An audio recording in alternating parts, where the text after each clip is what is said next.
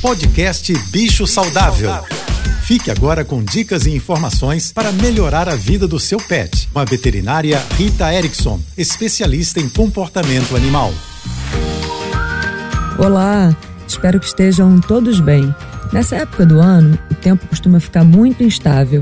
Temos alguns dias frios, outros quentes, mudanças repentinas na umidade, chove, para de chover. E assim como nós, humanos, os cães e gatos também podem manifestar alergias respiratórias. Essas mudanças no tempo provocam isso nos humanos, assim como nos animais. Se o seu cachorro ou gato anda espirrando ou até mesmo esfregando o focinho no tapete, no sofá, com os olhos lacrimejando, sintomas parecidos com os nossos, além de alterações na pele também.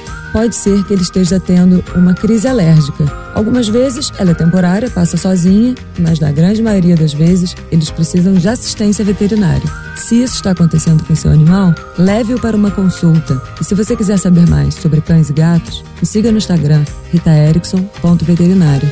Um beijo, um ótimo final de semana a todos e até segunda-feira. Você ouviu o podcast Bicho Saudável.